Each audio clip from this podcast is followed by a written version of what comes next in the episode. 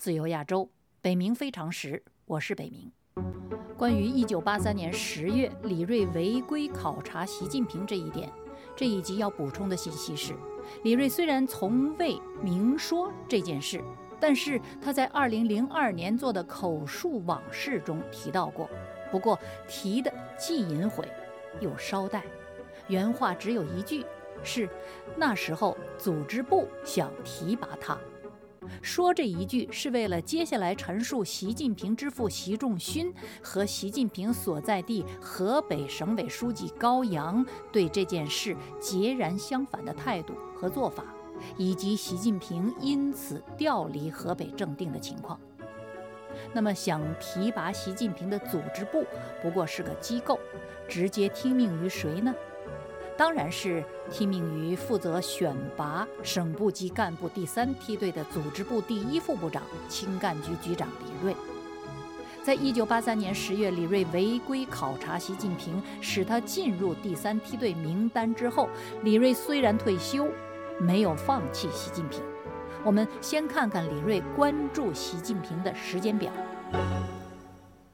一九八四年十月，李瑞卸任中组部。十一月，他赴正定与习近平漫谈。到了一九八五年，习近平河北提拔受阻，调到福建。李瑞在日记中记载，与到访的周替夫妇漫谈旧事。习近平派去福建，是向南当政，便于照顾。这是李瑞日记中的记载。到了二零零四年，习近平时任浙江省委书记。李瑞给习近平写信，告知他他想去浙江。二零零四年六月，李瑞再度写信给习近平，告知他要去浙江。二零零四年大约是七月到八月之间，李瑞赴浙江，专程面见习近平，向他进言。二零零五年二月，李瑞从北京托毛英民带自己的书。赠送给习近平。二零零五年六月，李瑞在陈云百年诞辰会上，从杜兴园处获悉习近平看到他赠的书了，他将此讯特别记入了当天的日记。二零一六年十一月，习近平权力登峰三年多，李瑞给习近平写信请求解决高干楼的供暖问题时，他提醒习近平。他们曾经见过两次面，谈过话，吃过饭。李瑞对习近平的格外关注，并不只是由于对习仲勋爱屋及乌。改革中共干部队伍的锐意，是李瑞破格挖掘习近平的思想背景。自从1982年调入中组部，成立青干局，并任局长。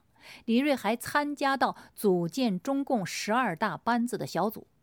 九月五号，他在中共十二大小组会上发言的题目正是选拔中青年干部问题。他并在各省市的组织工作会议上做了一系列有关干部队伍四化，就是革命化、年轻化、知识化、专业化，选拔中青年干部。组建第三梯队等问题的发言。十二月二十二日，《人民日报》发表了一篇引起极大反响的社论，叫做《启用一代新人》，就是李瑞根据手下干将严怀所提供的素材起草的。社论呼吁老干部们解放思想，树立新时期的用人观念。强调老干部们当前第一的职责，也是革命一生的最后职责，就是刻不容缓的选好接班人。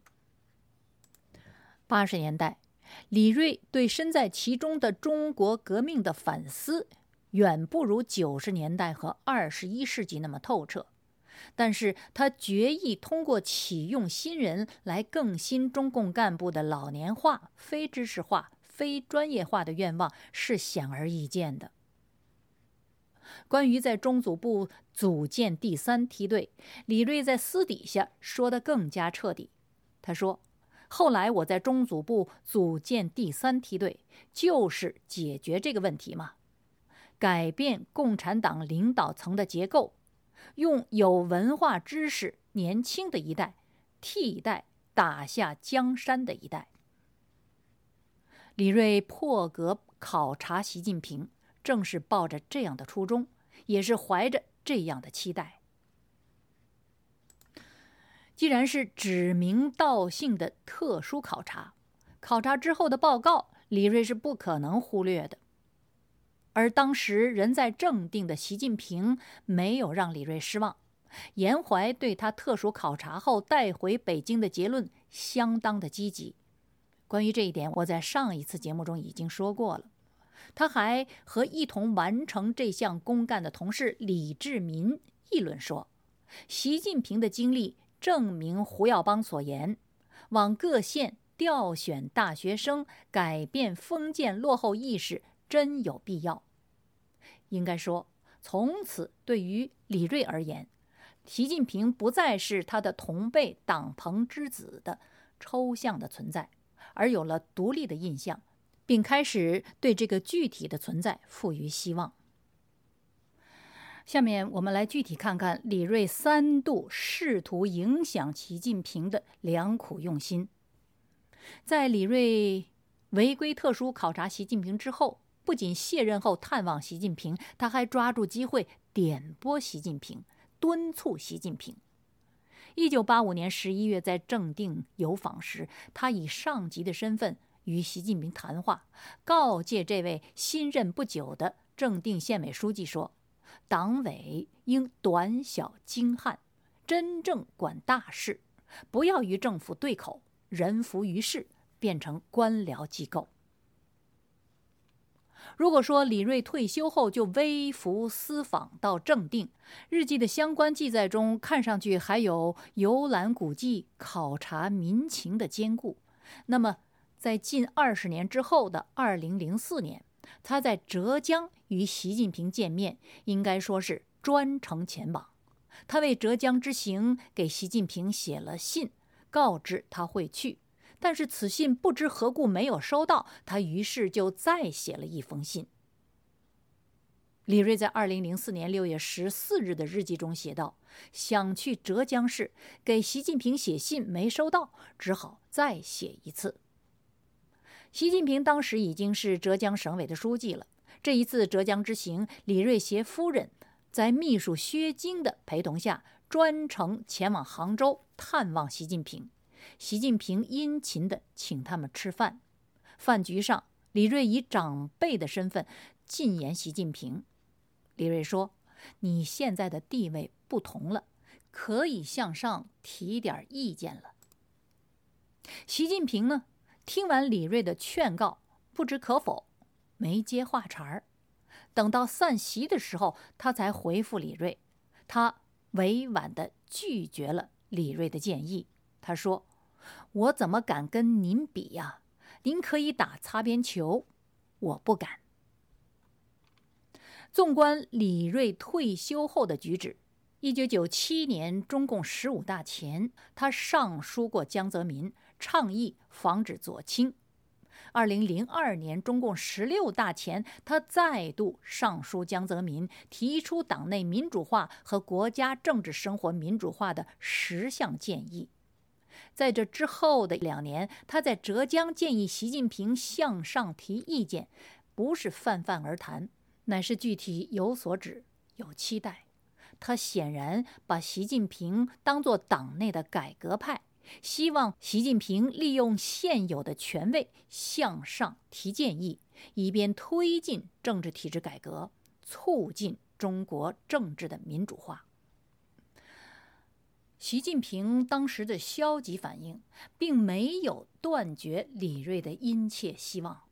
次年，就是二零零五年的二月，李瑞再度试图影响习近平。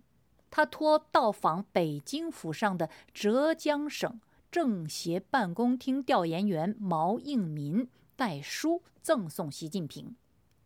这本书是李瑞近作《世纪之交留言》，李瑞简称进作，是二零零三年中华国际出版社出版集团出版的。此一举并非是一般的礼节，因为这本书不是李瑞的个人经历的回忆录，而是他思考政治民主化的文字的结集。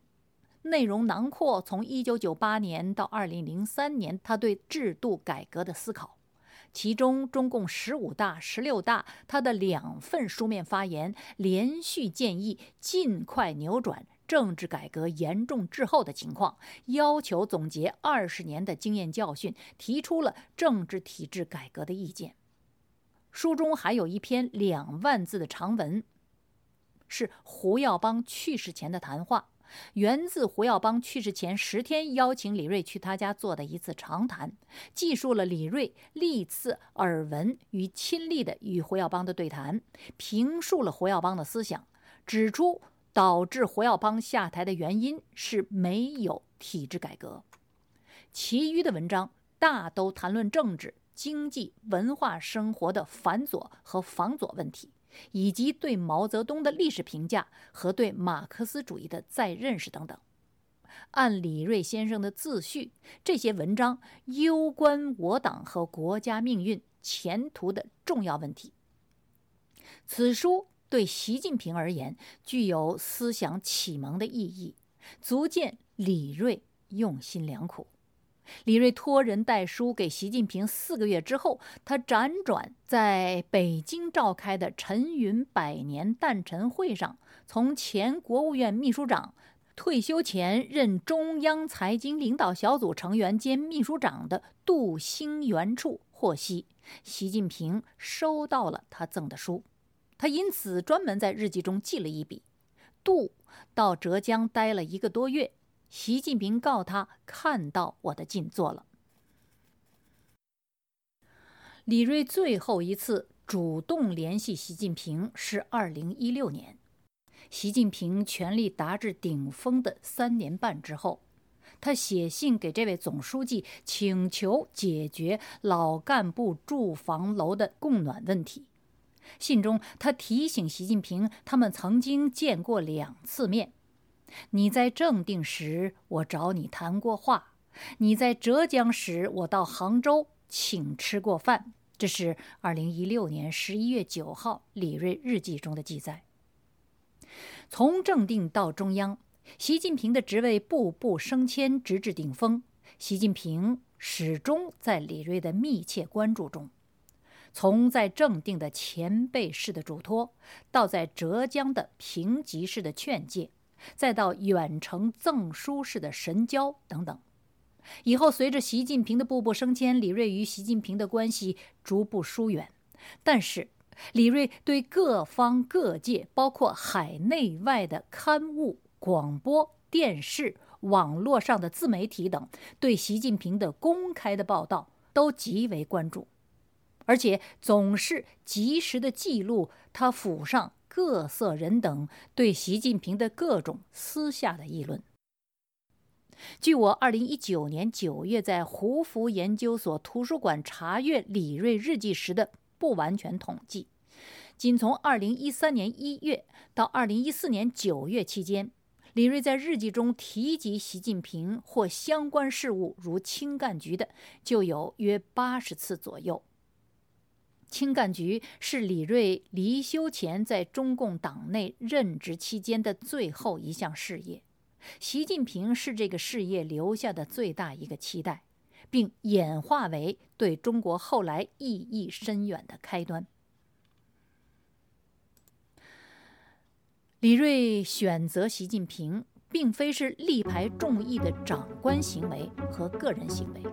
这背后有着广泛的人脉基础。下次节目我们就来看看这方面的情况。